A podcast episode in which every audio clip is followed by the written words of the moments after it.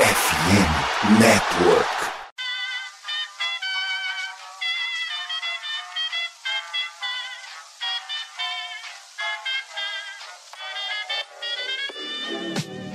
Mais uma rebatida forte. E ela tá fora daqui! Uau! E ela disse adeus!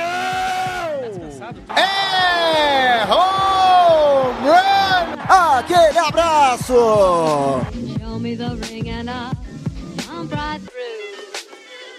Fala galera do beisebol, tudo bem? Começando a partir de agora mais um episódio do nosso Rebatida Podcast, o podcast oficial para falar da Major League Baseball aqui na FN Network. Eu sou o Thiago Cordeiro, comigo os brabos Vitor Silva, né, do Birdland BR, do All News e também o homem do Yankees Brasil, Guto Edinger. Como vocês podem ver no título, balanço da primeira parte da temporada. Estamos oficialmente no All-Star Break, gravando esse episódio na noite de domingo, 9 de julho, sem Sunday Night Baseball. É um sentimento meio de vazio, viu, senhores? Porque toda vez que chega essa época do ano, você sabe, e eu sei que você sabe, que já estamos mais para lá do que para cá. Para quem é um adicto do beisebol, já começo a ver mais o fim da temporada do que o que a gente tinha no início do Spring Training. É um sentimento meio mais, né? Vai perder do que vai ganhar. Enfim, vamos lá. All-Star Break, momentos de olhar tudo o que aconteceu. Hoje nós vamos fazer um balanço sobre surpresas, eh, candidatos a Young, a MVP, Hooks of the Year, Breakout Season. Será que algum técnico vai ser mandado no meio da temporada? Será que esse break vai fazer bem para quem? Vai prejudicar quem? Enfim, nos próximos minutos vamos fazer esse balancete aqui para você, que é um amigo torcedor da beisebola. Lembrando que os nossos é, episódios chegam nas redes sociais, uma parceria com a MLB Brasil, né, a MLB.br. Pessoal lá, em nome do Kevin, agradecer a parceria dos caras. O nosso arroba é o Rebatida Podcast, tanto no Twitter como também no Instagram. Guto Edinger, tô sabendo que hoje aconteceu um fato inédito na gestão Brian Cashman, o GM dos bilhões. O que, que aconteceu, Gutinho? Seja bem-vindo. Fala, Tiagão, Vitor, galera de casa. Então, peço desculpas da minha ausência semana passada, né? Por, por, por momento, por, por motivos extra, extracurriculares aí. Minha irmã tava aqui, aí eu optei por passar tempo com ela. Enfim, a gente foi no cinema. Enfim, já tô, já tô justificando, mas estamos de volta. All Star Break, né? Aquela pau. Tem foto dessa irmã aí, Guto? Oi? Abraço pra Thaís. Cara. Mas enfim, né, cara? É a primeira vez na gestão Brian Cashman que ele manda um técnico embora, né? O técnico de rebatida dos Yankees foi mandado embora hoje após uma, uma derrota vergonhosa para o Chicago Cubs, né? É, seria menos vergonhoso se tivesse ganhado a série, o que não aconteceu, conseguiu perder a série pro Chicago Cubs. E é isso, né? Vida que segue. Essa derrota culminou na saída do Yankees do Wild Card, né? O, o Toronto Blue Jays, que também não tá jogando nada bem nesse início, conseguiu passar e nesse momento está indo para os playoffs. Vamos falar dessas surpresas e hoje, hoje, por um milagre, irei falar bem do Texas Rangers.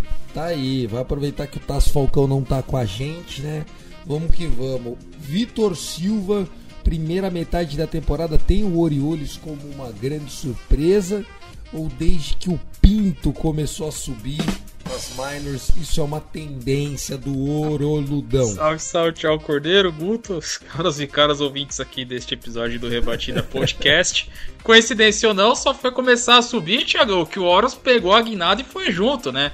Essa É. temporada tá tão surpreendente, cara, que sem brincadeira, chegamos a enfiar 14 no Yankee Stadium.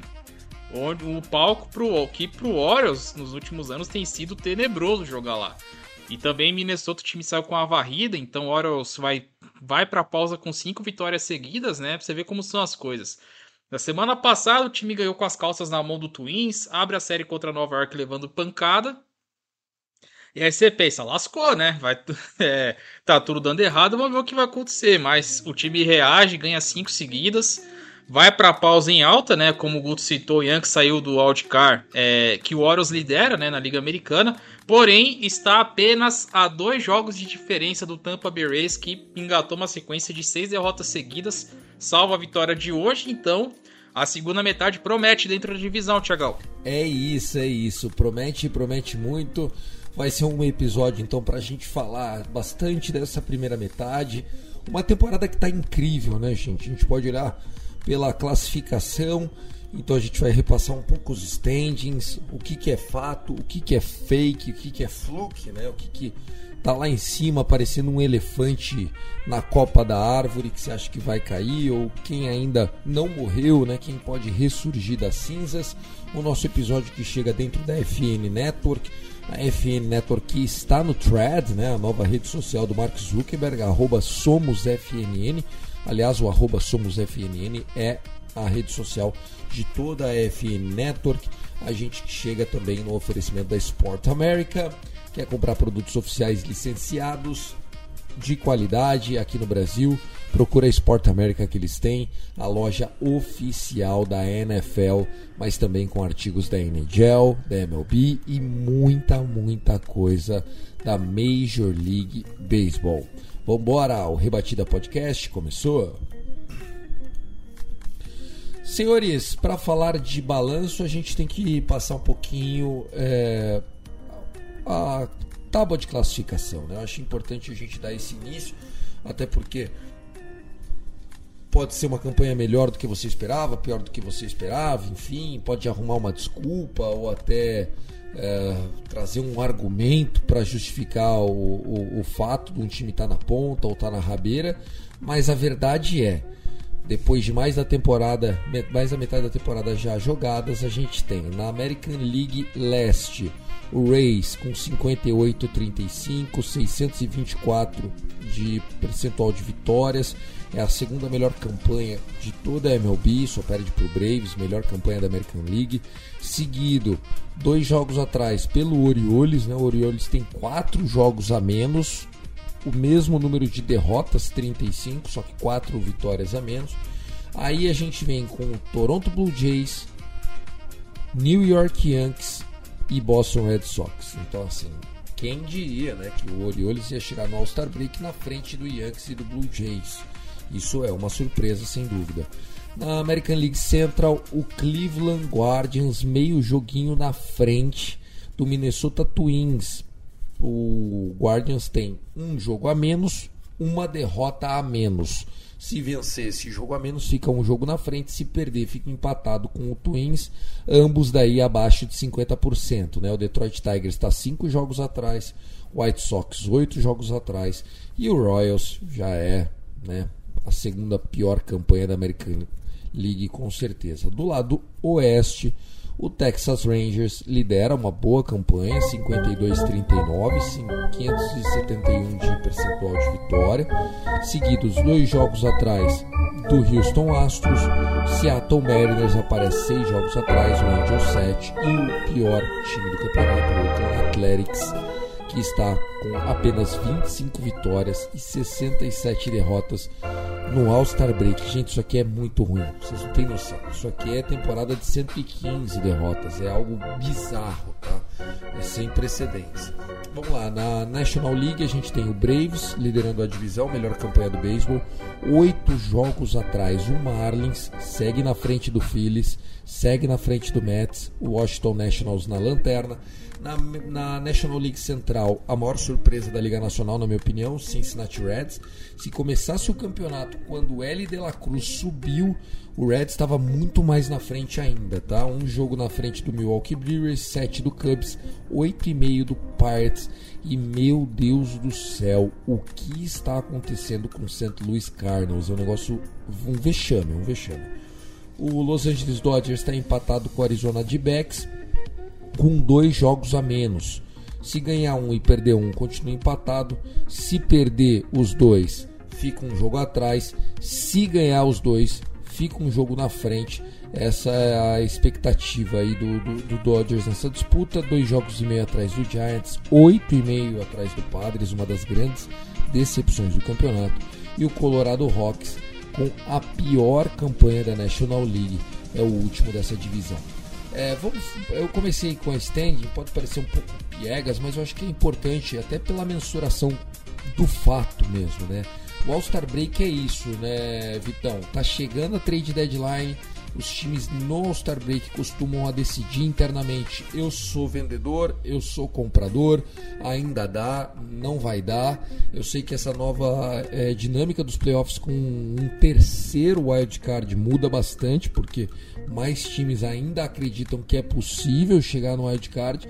Mas é aquele momento do se sei, digo que sei, se não sei, digo que não sei e pronto, Vitão. Exatamente, você já vai ter uma noção do que vai ser o, que vai ser mais ou menos ali próximo à, deadline, né? Lembrando que a data limite de trocas vai ser no dia 2, vai ser em agosto, né? Então você tem ali mais três semanas até os times descobrirem o que vão fazer da vida, se vão tentar salvar a temporada, se vão fazer um retool, um, ou vai pro rebuild, enfim. Vai ser muito. Vai ter muito divisor de águas ainda né, nesse, nesse meio do caminho. É, me surpreende, Thiagão, também porque é, quando você aumenta o número de vagas é, para playoff, você, você acaba é, diminuindo um pouco a questão né, dos compradores e vendedores do. Quer dizer, os compradores aumentam e os vendedores diminuem, né? Essa que é a verdade. Porque se você tem mais vagas ou você está numa divisão fraca, isso também influ é, acaba influenciando, né? Você pode, vamos, vamos supor aqui, pegar Aí é o Central, onde você citou, né, que o Guardians é o líder, mas o Guardians tem 50% de aproveitamento. Dos líderes de divisão, é a pior campanha disparado. É o time que só assumiu a liderança porque o Minnesota 23 derrotas seguidas. Aí você tem Detroit 5 jogos e meio atrás, até o próprio White Sox 4 jogos atrás, eles começam a pensar, pô, meu, será que não dá para achar para perseguir esse Guardians? Então você já pode pensar por um outro lado. Agora, por exemplo, se você pegar Oakland, Kansas, Washington, é, Colorado, que esses times que já só um milagre é, para acontecer uma reviravolta histórica, mas é muito improvável que isso aconteça. Então esses times já começam a, a tentar é, planejar o futuro, né? Pensar assim, quem que a gente pode negociar aqui para tentar pegar um prospecto, algo do tipo. Bom, Kansas foi o primeiro a fazer essa experiência e já trocou o Shepard para o Texas. Né? A gente não sabe o que, qual, o que, que os outros times vão aprontar. Mas até lá, cara, é, depois que passar, principalmente o jogo das estrelas, que agora vai dar aquela, aquela pausa que tá em festividade, enquanto estamos gravando, tá rolando o draft da, do, da MLB nesse momento. Evento aí de três dias de seletiva.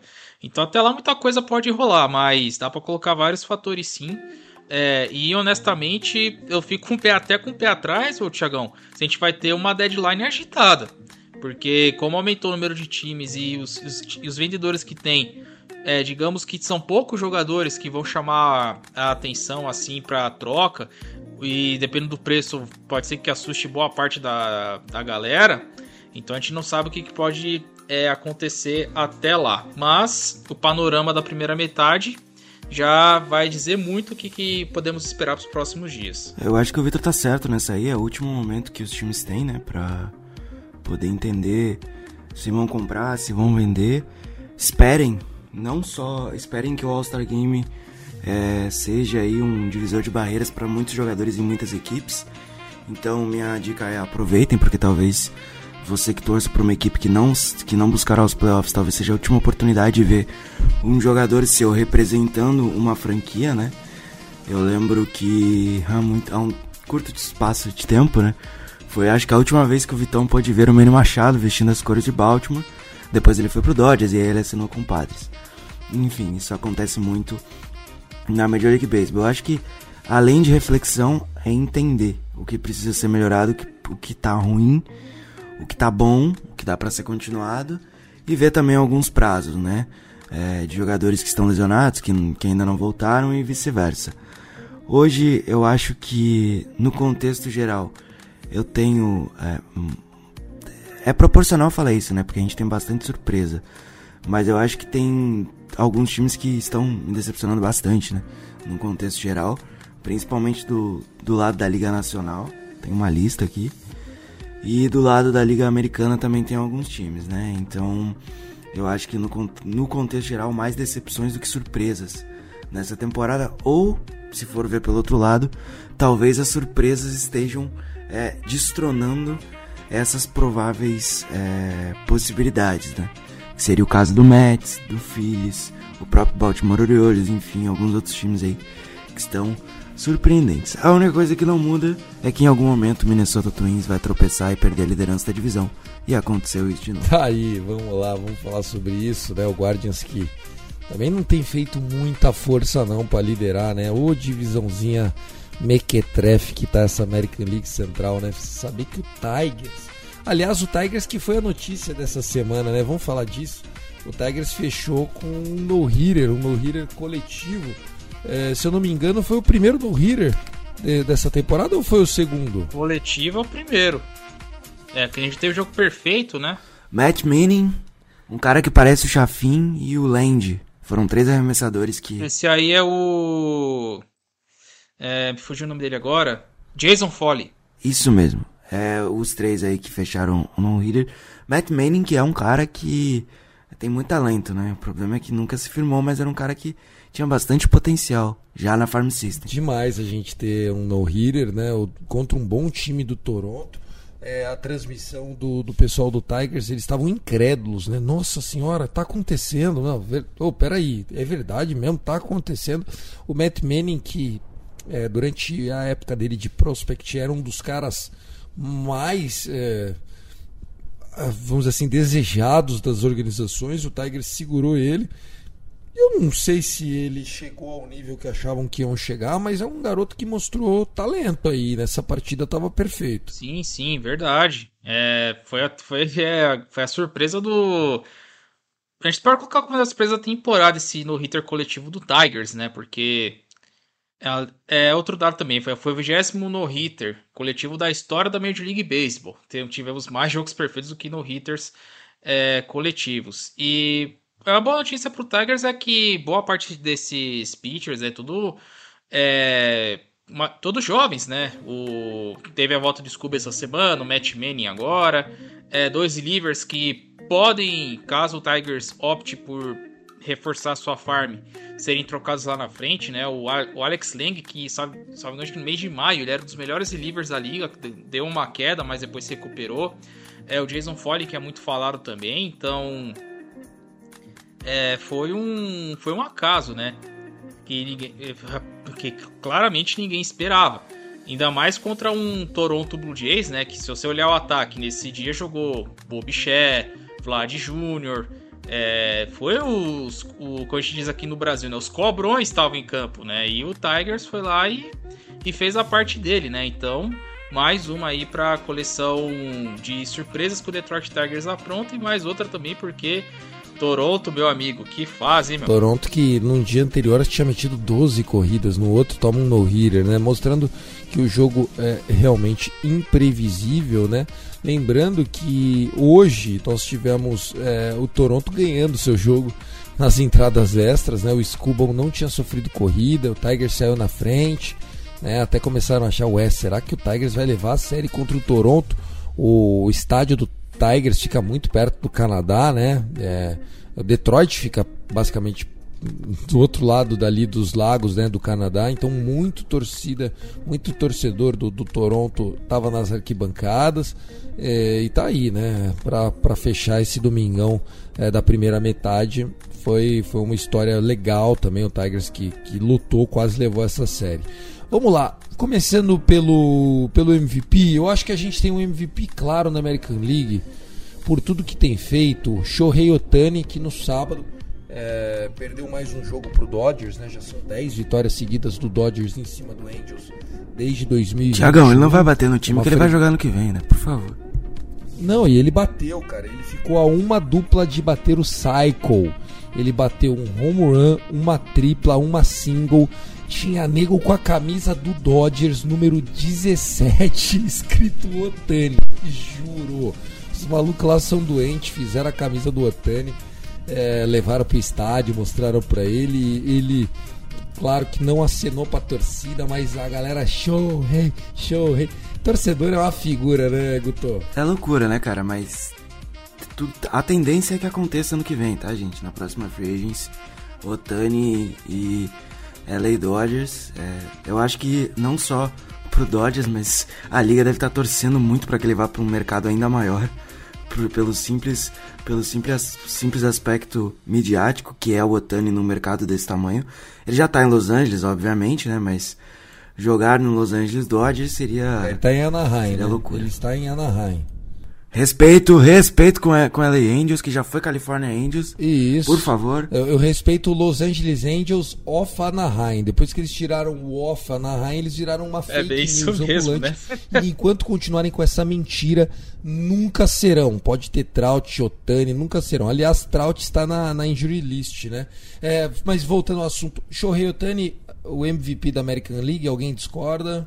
Unânime. Esse é unânime. Acho que se o Vitão discordar, eu vou bater nele, mas é unânime. Cara, eu, eu acho que assim, o Shohei Otani, ele pode se tornar o segundo jogador da história da MLB, da história da MLB, é, tirando o Mariano Rivera, né, além do Mariano Rivera, a ser Hall da Fama unânime, com 100% dos ballots. É, eu sei que ele só tem 29 anos, que a carreira dele ainda tem muito a, a acontecer, mas assim, o que ele está fazendo, né, o fato dele ser um two-way player da qualidade que ele está sendo, cara, é surreal. É, na semana agora a gente teve uma série deles contra o Padres, mais uma vez jogo dele arremessador, ele metendo home run, porra. Sabe aquele, aquela história do ah, quando eu arremesso tem que me poupar um pouquinho, tem nada. Nada, ele não fica sentado no banco com, com um gelinho, com aquecedor ou com blusinha, não. Ele vai lá pro betting box, fica ali no, no deck, vai pra cima e, e o homem tá on. É, é, o Otani é incrível, cara. É- ele é o. É aquele famoso pro- é, unicórnio, né, Tiagão? Porque eu até comento, né? Pra quem não viu o Baby Ruth jogar, é claro que estão falando do contexto da carreira, porque o Otani ainda tá construindo a dele, o Baby Ruth entra na conversa do. Se não for o melhor, um dos de todos os tempos, com certeza ele é. É porque quem nunca viu um cara é, lançar, é, ser dominante no montinho, abrindo o jogo, é, e, no, e no bastão ser um cara de muita potência, fora da curva, ladrão de base também, porque o Otani também ele é, ele é velocista, aquele cara que faz, corre duas, três bases fácil numa rebatida. Então é um jogador muito único, muito, muito único mesmo. E claro, depois a adaptação que, que a gente tá vendo do, do Otani nesses últimos anos é totalmente fora da curva. Então não tem como não, é, não ser ele. O- A única questão que fica, né, Tiagão, é saber se o Angels vai conseguir com o Otani, né? Agora o- sem o Trout dois meses, por um, um, um a dois meses, né? Porque fraturou o osso do braço. Pra saber se o Angels vai chegar na, na pós-temporada ou se vai morrer com o unicórnio abraçado sem jogar em outubro, que seria um baita de um crime, viu, cara? É, eu acho que não tem mais o que fazer. Essa temporada do Angels não tem mais o que fazer, até porque a ascensão do, do Texas Rangers dificulta muito até mesmo uma vaga de wildcard para eles.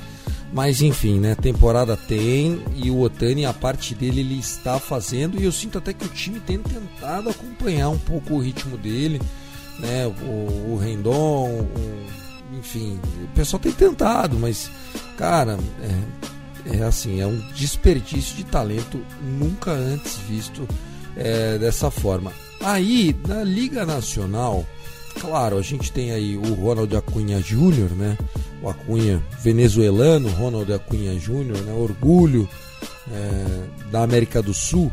O homem tá rebatendo 330, 40 bases roubadas. Nós estamos no All-Star Break, porra. É um número absurdo. Eu acho que ele é também um dos favoritos ao MVP. Mas nós temos. Me chamem de clubista, tá? É, Mookie Betts, que bateu mais um lead-off home run. É o décimo esse ano. Ele já quebrou o recorde de lead-off home runs da história do Dodgers. Já são 29 pelo Dodgers. Ele já é o segundo maior da franquia. Ele empatou com o Jimmy Rollins com 46 home runs de lead-off. É, e assim, só de contrato ele tem mais 8 anos. Eu acho que ele pode chegar no Rick Henderson. é, e além disso, claro, Luiz Arraes, que infelizmente né, nas últimas duas semanas viu seu número cair de 400 para 383. Eu acho que o rebatida zicou ele, viu, Gutinho? Ele tava melhor. A gente parece que deu uma zoiada que não podia. Tava melhor.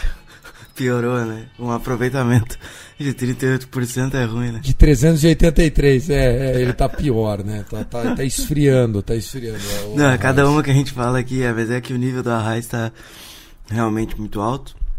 É, na Liga Nacional, é, eu ainda fico com, com a Cunha, tá, Tiagão? Entendo, acho que subiu hoje uma estatística da.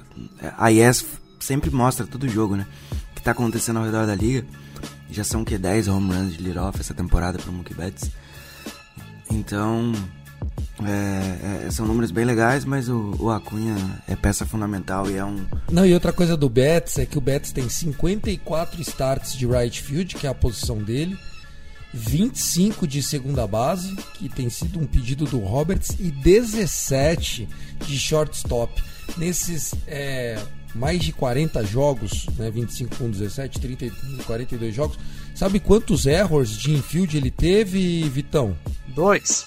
Nenhum. Aí é gente grande, hein? Aí é primeira prateleira isso aí, viu? É, cara, é assim, ele tá abrindo mão do Gold Glove de right field para ter temporada de Gold Glove de infield para ajudar o time, sendo que o cara ganha 300 milhões de contrato. Pô. O Mookie Betts é um exemplo. E o David Roberts, ontem, inclusive, depois da vitória da mini varrida contra o Angels, ele falou, Gutinho, falou assim: perguntaram para ele, essa é a melhor versão do Mookie Betts, melhor até do que de 2020.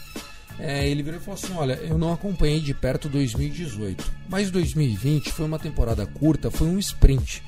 Essa não. Essa o Mookie Betts está mostrando realmente quem ele é, não só dentro de campo, mas no vestiário. O fato dele estar jogando de segunda base e de shortstop para nós tem melhorado o jogo ofensivo dele. Ele está mais animado, ele está empenhado a ser líder pelo exemplo. E o Fred Freeman tá brincando que foi ele que tá fazendo o, o, o Mookie Betts ter mais home run, porque eu não sei se vocês lembram que no off-season eu falei que o Fred Freeman tinha dado um toque pro Mookie Betts que ele tinha ele perdia muito arremesso bom de primeiro de first pitch, que ele, sabe aquele aquela mania do rebatedor de deixar a primeira vir Pode ser strike, pode ser só para dar aquela sentida. E o Fred Freeman falou: "Mano, para com isso, você tá deixando muito prato limpo para você bater aí de bolinha boa". E é o que tem acontecido, né? Essa é a influência de você ter superstar no time. É isso aí mesmo, né? É, eu acho que você resumiu muito bem, Tiagão. Você tá falando de um cara que já foi MVP campeão duas vezes, né? Tanto por Boston quanto por Los Angeles. E, e quer mais, mas assim, ainda reitero, Ronaldo Acunha Jr. tá na melhor campanha da liga. O que esse Braves vem fazendo é um espetáculo. A gente tá falando de um cara que, assim como o queridíssimo Mookie Betts, rebate muito bem e não é um defensor ruim. Então a gente acha que o Acunha é parte ofensiva isso. Não. Ele joga na mesma posição do Mookie Betts e graças ao Mookie Betts tá jogando de shortstop segunda base, a luva de ouro pode sobrar pro Acunha aí, porque ele realmente apresenta um nível bem legal. Eu vou destacar também o Matt Olson, que hoje lidera a Liga Nacional em Home Runs. E essa segunda temporada dele tem sido muito melhor que a primeira ano passado, que foi a troca, saiu o Freeman, entrou o Olson. Tá jogando muito bem aí o primeira base ex-Oakland Athletics, agora lá em Atlanta. E eu acho que é isso, né? De destaques assim para MVP. Não vejo nenhum outro nome que possa fugir de Acunha ou Mookie Betts. Eu acho que deve ficar entre esses dois. Correndo por fora o Matt Olson e o Pete Alonso, mas os Metropolitans de Nova York não se ajudam. Né? Não se ajudam mesmo. Vitão, você vai com o relator, vai com o Gutinho, vai com quem? Cara, é, compli é uma questão difícil, né? Porque eu não sabia tanto assim mais a fundo do que o Betts tinha conseguido. Mas eu sigo com, com a opinião do Guto, cara. É, o que o Acunha tá fazendo é muito fora da curva, velho.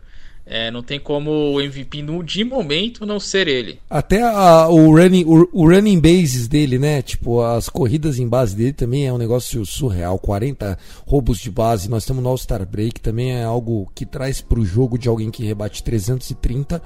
É algo surreal. É né? muito fora da curva. É o, é o famoso 5-2 player, né? O Acunha livre das lesões né, nessa temporada, é, se mantendo saudável, né, que era uma coisa que, que, que, pegava muito, né, do, pro lado dele, principalmente depois de 2000 e 2020 ali, 21 ele acabou é, não jogando na campanha do título, né, do, do Atlanta Braves, por exemplo, e agora, né, que ele virou né, o líder do time, o franchise player, tá mostrando a que veio. Então, para esse começo de temporada, na Liga Nacional não tem como, né? E, e curioso, né, Tiagão? Só complementando aqui, amarrando, tanto Otani quanto o Acunha foram eleitos jogadores do mês de junho, né, pela Major League Baseball. Então, tá em boas mãos, né, esse MVP aqui da, da primeira metade da temporada para ambos os jogadores. Tá muito legal, muito legal mesmo. Bom, falar de Sayang rapidamente, é, porque a gente tem alguns jogadores que estão mostrando muito, né, muito talento mesmo. Uh, mas claro que a gente começa já é, trazendo aí, uh, separando o joio do trigo. Né? Na Liga Americana a gente tem o Shane McClanahan, que estava muito bem, mas nas últimas semanas deu uma pioradinha. O Garrett Cole tem feito um grande ano. Garrett Cole, né? Claro que a gente fica ah, muitas vezes, ah, será isso tudo? Kevin Gausman fazendo um grande ano, Pablo Lopes fazendo um grande ano. Uh, em termos de, de ERA, Fumbler Valdez com ERA de 250, né, de 2,50, é muito bom. Quem que seria o seu Cy Younger, Vitão? American League. Cy Young da Liga Americana, bom, o, o Co é um, é um bom candidato. É, da rotação do Twins, a, você citou o Pablo Lopes, não é só que tá indo bem não, cara. É, Sonny Gray, Joe Ryan, até o Bailey Ober, né? Que é um pitcher deve, que deve ter 2 metros. Bailey Ober. Bailey Ober deve ter 2 metros esse cara, não, é, não cheguei a pesquisar a altura dele. Mas a rotação do Twins é, tem aí coletivo muito, é, muito baixo, né? Pros, pros, pros padrões da Major League Baseball. Então dá para colocar o conjunto da obra é, do, do Twins esse bolo, porque o que contrasta muito, né? O Twins tem uma rotação muito forte, só que o ataque é um dos 10 piores de toda a MLB né, em termos de corrida, em termos de, de home run também. Apesar de a gente ter o Byron Buxton jogando praticamente o tempo inteiro, mas o Correia tá muito abaixo, né? O Joey Gallo tá rebatendo seus home runs, só que é aquela coisa, né, que eu acho que o Guto, você e o Guto devem é, tiver viram isso de perto, então vocês devem devem saber bem. É, se desse para escolher assim, por coletivo, eu iria no do Twins, porque esse quarteto Ober, Lopes, Ryan, e o Sonny Gray tá muito fora da curva. Mas se eu tivesse que escolher um jogador à parte, acho que, acho que seria o Garrett Cole com uma menção honrosa a Shane McClanahan. Shane McClanahan, né? Também acho que antes da, da, da, da lesão que ele tá sentindo, tava fazendo um grande ano. Eu achei, Gutinho, que ele ia falar Ian Kremer, mas a gente perdeu esse clubismo da parte dele. E para você é Cole e o resto? Ou você vai dar o braço a torcer a Nathan Eovaldi, The Real Ace? Eu ia falar agora, pra mim o Sayang hoje tá entre o Cole e o Eovaldi, tá? Hoje que o Tasser não tá aqui, eu posso falar bem do Texas Rangers, 2,83 de areia pro, pro Eovaldi, 109 strikeouts, whip de 1.02, 10 vitórias, 3 derrotas. Em comparação com o Garrett Cole, que jogou muito bem a partida de ontem, por causa do Aaron Boone, infelizmente, ele cedeu mais corridas, né? Não era para voltar para ele com ele para oitava entrada, mas enfim. Coisa de quem não sabe gerenciar bullpen. É 2,85 de areia pro Cole, 9 vitórias, 2 derrotas.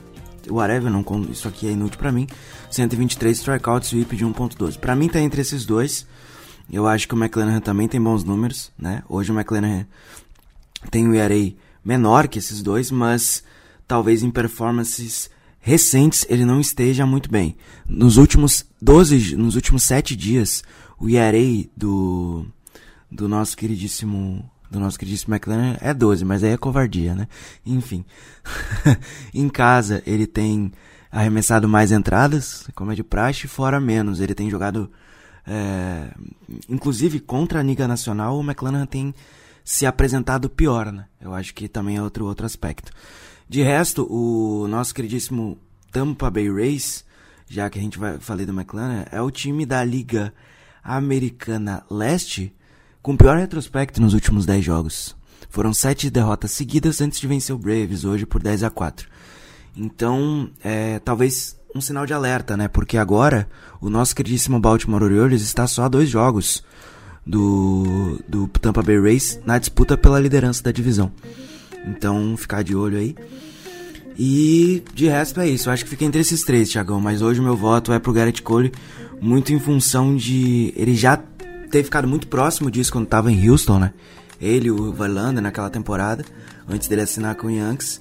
E eu acho que pela mídia, pelo local que ele tá, isso pode pesar na hora de dos votos e ele levar. Mas qualquer um desses três, Garrett Cole, Nathan Ovaldi, Shane McClanahan, o Sayang tá em ótimas mãos nesse momento. Tá aí, ótimas mãos, vamos nessa, vamos acompanhar o que vai acontecer. É, eu acho que na Liga Nacional, eu também vou Cole, eu acho que o Eovaldi merece pelo, pelo ano do Texas Rangers também. Tô, com, concordo com todo mundo aqui. O McLennan era o, o, que eu achava que ia levar, mas também acho que ele deu esse, essa queda de rendimento. Espero que não seja físico, tá? É, espero que a gente encontre aí é, um McLaren melhor no futuro próximo, porque é muito legal ver ele jogar, é um cara muito bom. Bom, da Liga Nacional, eu acho que é Spencer Strider fazendo um grande ano, o Zach Kellen fazendo um grande ano, mas o homem Clayton Kershaw merece mais um Sayang, não merece? Ou eu tô sendo clubista, Vitão? Números tem pra tal, só que se tratando do hoster barra apresentador do Dodgers Cast, a gente pode ter essa leve suspeita. Mas é, brincadeiras à parte, Chagão, não seria absurdo colocar o Cleiton Kershaw na conversa. Tá tendo uma temporada vintage, né? Vintage Kershaw. É claro, o Zach Gallen ganha toda a atenção porque é, pelo que ele fez principalmente no começo de temporada, ele jogando no Chase Field é praticamente imbatível.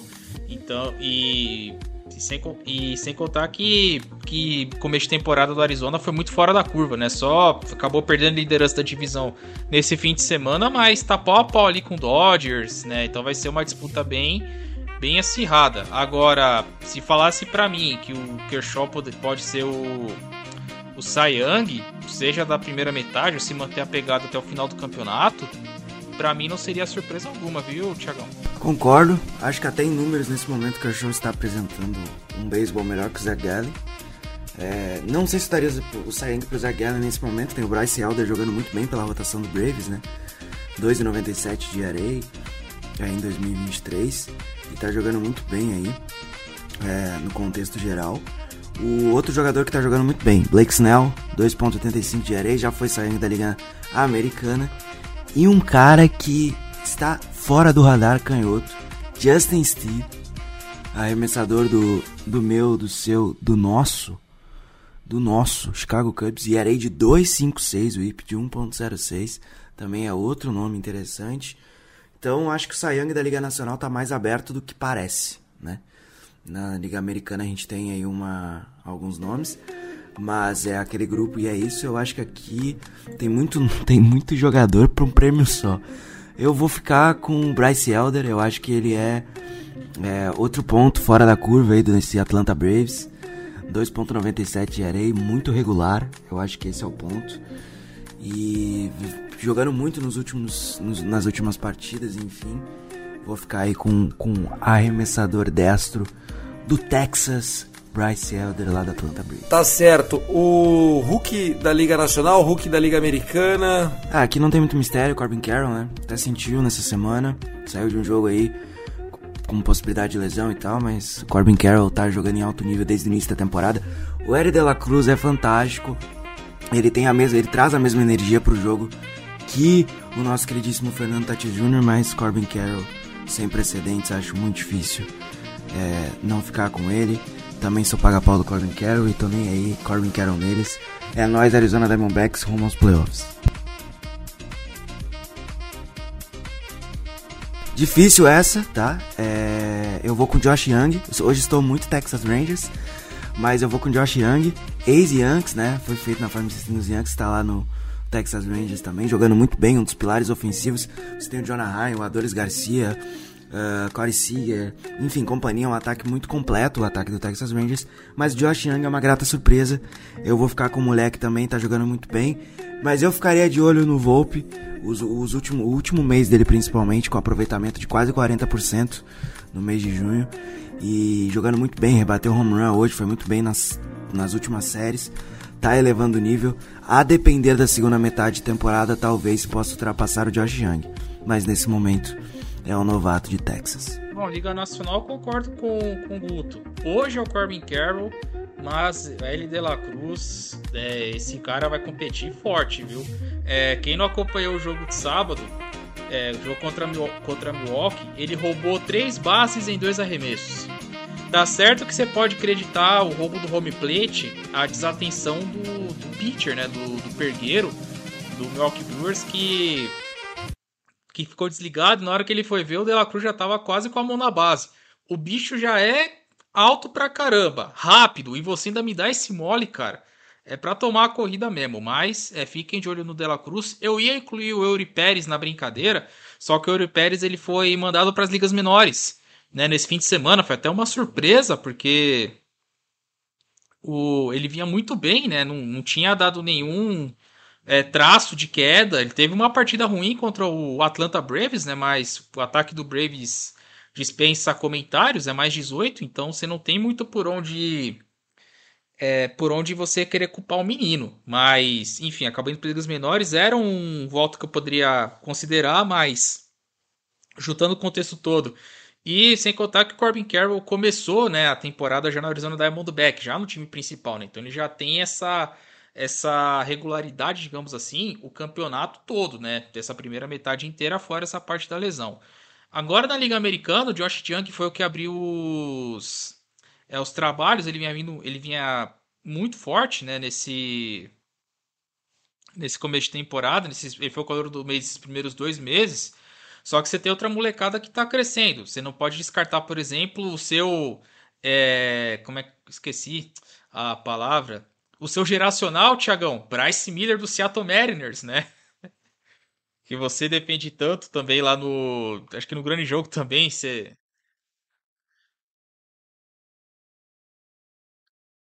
Isso, eu ia chegar nele agora. O Gunnar foi, foi o calor do mês de junho, né? Foi eleito calor do mês de junho. Ele que teve um começo de temporada muito, muito frio, né? É, toma, é, a dica que o Freeman deu pro Betts podia dar para ele também. Porque ele era muito arremesso na cara que ele não ia. É, tava muito. Passe tava passando demais. Depois que ele teve um approach de atacar mais o. Ah, mas é, então, só que é que tá, quando, quando ele mudou a, a, o approach, a abordagem, começou a atacar mais a zona, tanto que ele virou até o lead-off do time, inclusive, é, os home runs vieram, o aproveitamento no bastão já subiu, já tá batendo ali 24, 25%. Então é um, é um guri para ficar de olho. É claro que para ele entrar na conversa de calor do ano, ele, ele vai ter que jogar muita bola. Porque o Guto já citou o Volpe, é, você tem o, o Gunnar, o Josh Young que já tá, já tá um pouco mais à frente. Você tem outros, outros guris também lá do Astros, né? O, o Hunter Brown, apesar que o Hunter Brown, jogo de sexta-feira também foi malzão, né, meu? O Mariners anotou, acho que foram oito corridas numa entrada só.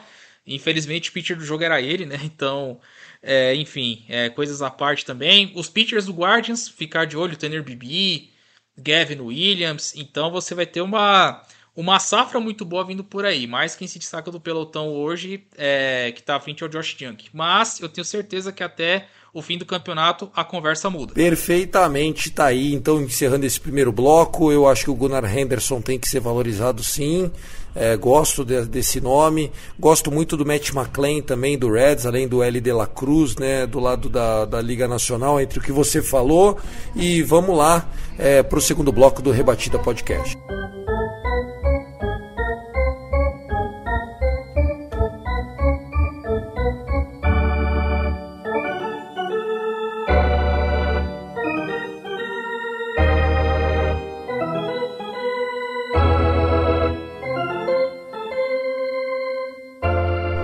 Pessoal, vamos lá. Se acabasse agora o campeonato, os confrontos de playoffs é, definidos, será que seriam esses no final do ano? Né? Vamos, vamos tentar trazer aqui é, para vocês verem se vocês concordam. Ó, nesse momento nós temos aqui a Liga Americana, nesse momento o Tampa Bay Rays seria o seed 1 com o Texas Rangers o seed 2, e aí os confrontos né, do Wild Card seriam Houston Astros pegando o Baltimore Orioles e um deles vai enfrentar o Tampa Bay Rays e no outro confronto, acho que a maior freguesia da história de outubro, o Yankees pegando o Twins, um jogo só, é isso ou são três? Como é que tá esse, esse confronto de wildcard, rapaziada? Cara, eu não confio no, no nosso queridíssimo Minnesota Twins, principalmente ofensivamente, né?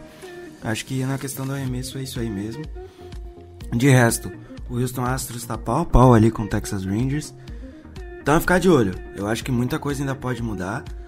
É, a, a divisão leste tá muito. Em, tava mais disparado o Tampa Bay Rays, hoje tá muito próximo. É, dos times que estão brigando por playoffs nesse momento, um time que me passa zero. me passa menos confiança do que eu tinha no início da temporada era o Toronto Blue Jays. Então, é, o Yankees tá atrás, mas essa semana o Rodon já voltou, jogou muito bem o jogo de estreia contra o Chicago Cubs. A gente perdeu, é bem verdade, mas ele tava muito bem. A bola rápida e o controle estavam muito bons. E do outro lado, a gente tem também o Judge que deve retornar nessa segunda metade. Então, mais as trocas, né? E aí os times definindo. E o Toronto Blue Jays tem a incógnita Alec Manoah, que inclusive a gente falou aqui em outros programas, ele foi lá pra Lowey, não, não performou, foi muito mal na Lowey, não sei o que acontece com o Alec Manoah, a gente tá falando de um cara que foi top 3 Cy Young ano passado, e tá sem desempenho, é, eu tenho certeza que é algo, algo mental, então vamos ficar de olho nisso aí. De resto, os times que talvez possam surpreender é realmente o, o Houston Astros roubando essa liderança aí na liga, na divisão central. Eu eu, eu, eu, tenho, eu tenho um pé no chão muito forte porque, porque o Cleveland tem um técnico, um manager muito bom. E por mais que esteja com uma campanha de 50%, talvez que nem ano passado possa, possa dar uma guinada aí na segunda metade. Bom, Baltimore e Houston seria um pega para capar interessante até. É, Houston, que a gente não sabe como é que eles vão fazer o seu approach na, na deadline, né, que eles vão que eles vão endereçar, o que eles irão atacar. É, Baltimore já, segundo seu próprio, segundo o GM, já disse: nós seremos compradores, nós vamos melhorar as nossas chances de nos classificarmos para os playoffs. Vamos aguardar para ver. Mas assim, Tiagão, é, se acabasse hoje, é, se Twins e Yankees, cara, é, é, acho que a, a, maior, a principal questão é se o Twins ganha um jogo.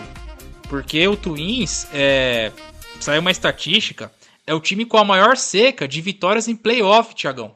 A última vez que o Twins ganhou um jogo de playoff na história foi em 2004. O time está 19 anos sem ganhar uma partida de playoff. O Marlins era para ter esse título, só que o Marlins, como teve o playoff de 2020, o Marlins tirou o Cubs, então o Marlins não entra na conta. Aí você tem esse time com esse jejum gigantesco. Aí vai trombar com o Yankees, que historicamente a coisa não anda. Meu amigo, o negócio promete ser bem. Se acabar dessa forma, ser bem curioso. Mas é como o Guto falou: é, se, a, ó, se a gente for pegar a classificação de agora, de momento, até o Minnesota Twins tá cinco jogos atrás do Wildcard. Que para tirar em, em, na segunda metade não é uma distância gigantesca. Então você, se descartando Detroit, Chicago, Kansas e Oakland, é, você vai ter 12. 3, 6. São oito times brigando para três vagas no Wildcard, fora os times que estão brigando por título de divisão, que, que se a gente for colocar essa conta a mais, já dariam 11. Então é muita coisa. E eu, isso dá para ter uma, uma noção melhor quando passar a deadline para saber como é que esses times vão se reforçar e para ter esse desenho melhor. Só que a Liga Americana tá muito. tá um tiroteio danado, Tiagão. Promete até o dia 1 de outubro, quando acaba a temporada regular. É, nesse momento aqui, né, vamos ser sinceros: uh, o Atlanta Braves, que eu acho que já está garantido com um bye, e o outro seria o D-Backs, mas o Dodgers, na minha opinião, tem todas as condições para até o final do ano Lembrando, o Dodgers está empatado com o D-Backs com dois jogos a menos. Então, na teoria, o Dodgers tá, teria até o bye hoje se fosse para ter os critérios ali de, de classificação. Aí o D-Backs enfrentando o Miami Marlins e o Reds enfrentando o Giants. Esse Reds podendo pegar o Dodgers e o vencedor de Diamondbacks e Marlins pegando o Braves. O caminho abrindo bem pro Braves, hein? Braves, cara, não sei não, hein? Tá com um cheirinho de pelo menos um National League Championship Series aqui. Das decepções, eu vou apontar, já apontei os Metropolitans, né, New York Mets. É uma temporada bem abaixo. Eu acho que periga. Periga não, né? Nesse momento, eles e o San Diego Padres, olha. Vamos ver o que eles vão fazer na deadline, mas não me não me não me dão vestígios de melhor assim, né? Vamos ficar de olho.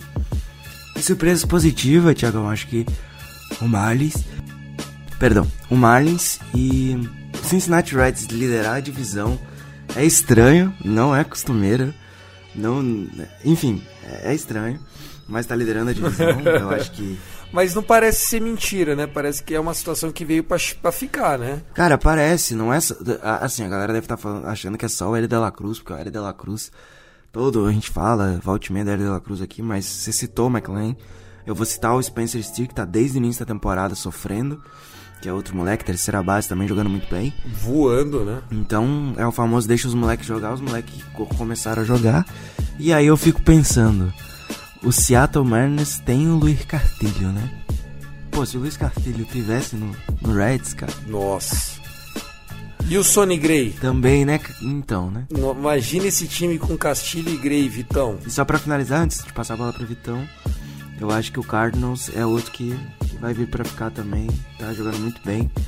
Tá, em, tá ali na, na o Arizona Diamondbacks. Ah, você falou Cardinals, tá? O D-Backs, D-Backs. Não, eu falei Diamondbacks. O Cardinals o Cardinals, bom, o Cardinals tá em último da divisão nesse momento. É horrível, é. Decepção da temporada também. Eu acho que menos que o Mets, porque o Mets gastou muito, né, cara? Tem esse problema. O Mets é a maior folha salarial do beisebol. E é o último, e, tipo, tá fora dos playoffs nesse momento. Mas o D-Backs é um time que alinha veteranos com jovens talentos. Tem um dos prováveis calouros aí, que é o Corbin Carroll, nesse momento calor do ano, enfim. Então, é outro time que talvez veio para ficar, mas eu acho que junto do Mets e do Cardinals eu vou citar o Padres também. Que... Horroroso. Vitão, pra maciar a carne aí, decepção, surpresa, bold prediction, o microfone é todo seu, querido. bold prediction, isso, isso ainda não tava no roteiro, hein? mas vamos lá. é, cara, decepções, acho que é chovendo molhado a gente continuar citando essa turma, né? Mas dos três, é, dos principais, digamos assim, para mim acho que o principal é o Cardinals, cara.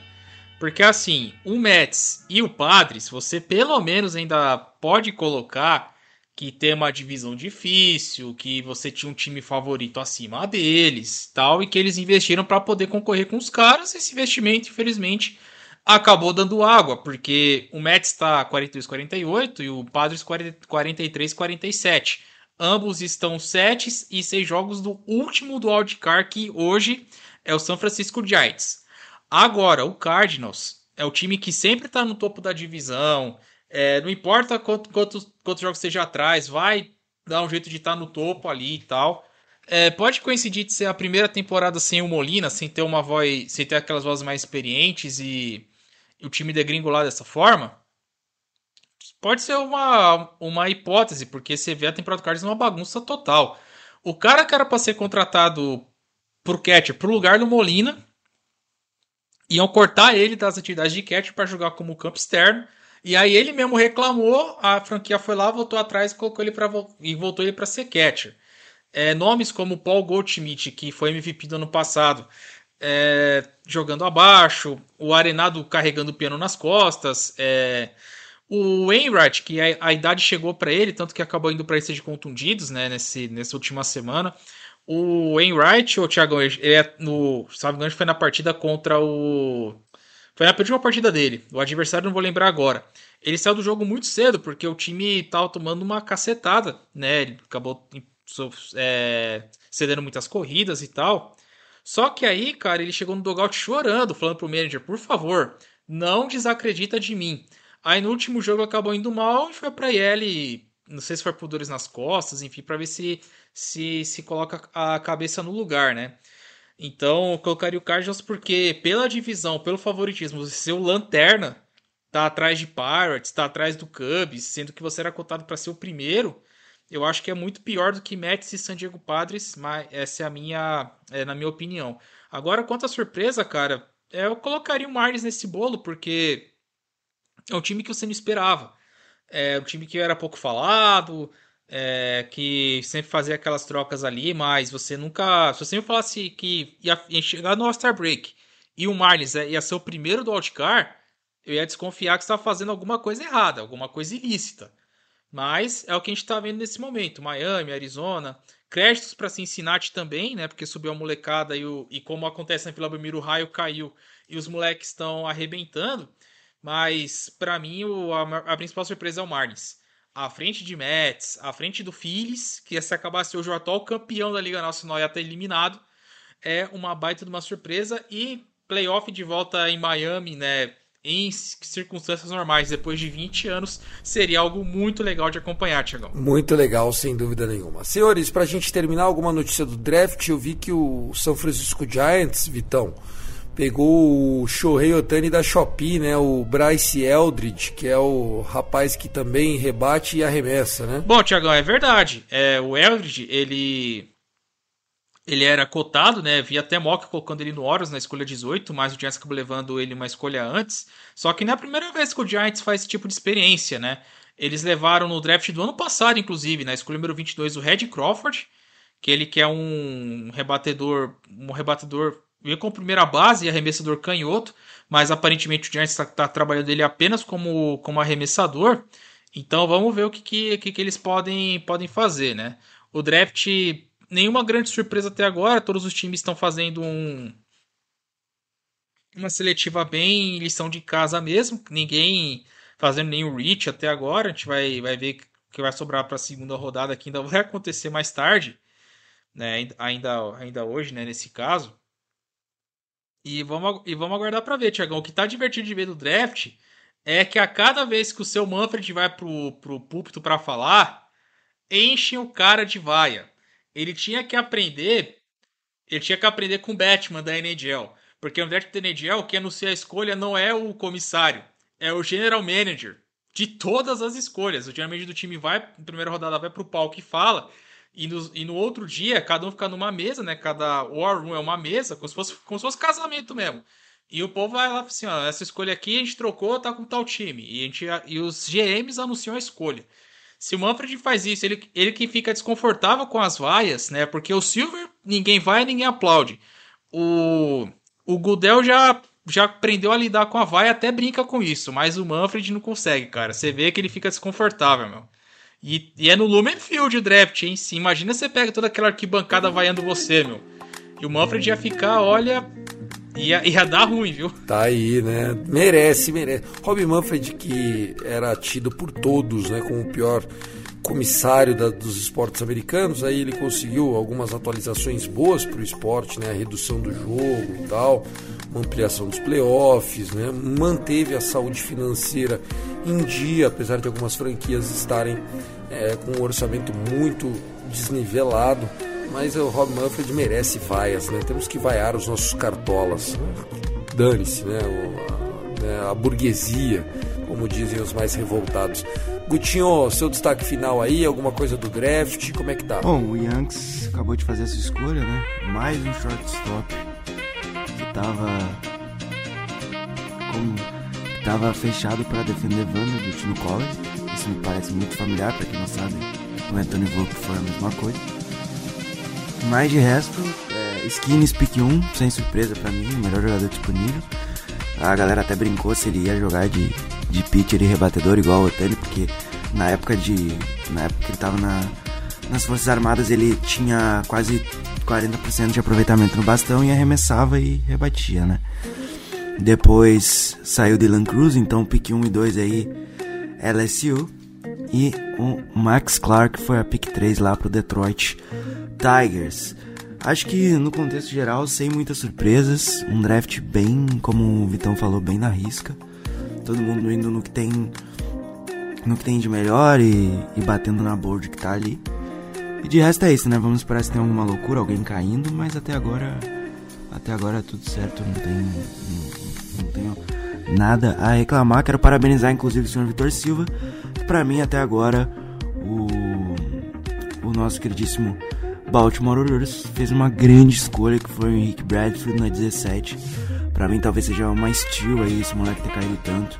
É um outfielder lá de Vanderbilt, joga muito bem. Foi um dos principais jogadores de Vanderbilt e ele é quase que um pacote completo, é, então canhotinho, bate muito bem na bola, então quero parabenizar aí o, o nosso queridíssimo Vitor Silva aí, o nosso Uriluto. Perfeito, perfeito, perfeito. Bom, é isso, né? Episódio ficando por aqui. Um abraço aos senhores. Lembrando que a gente está nas redes sociais lá com o apoio da Major League, da MLB BR, né? MLB Brasil, uma página que faz muito conteúdo legal. O nosso arroba é o Rebatida Podcast e a gente chega toda semana aqui na FN Network. Eu, Thiago, na participação deles, Vitor Silva e Guto Edinger. Ficamos por aqui. Um forte abraço e até o próximo episódio. Bom All-Star Break a todos. Tchau, tchau.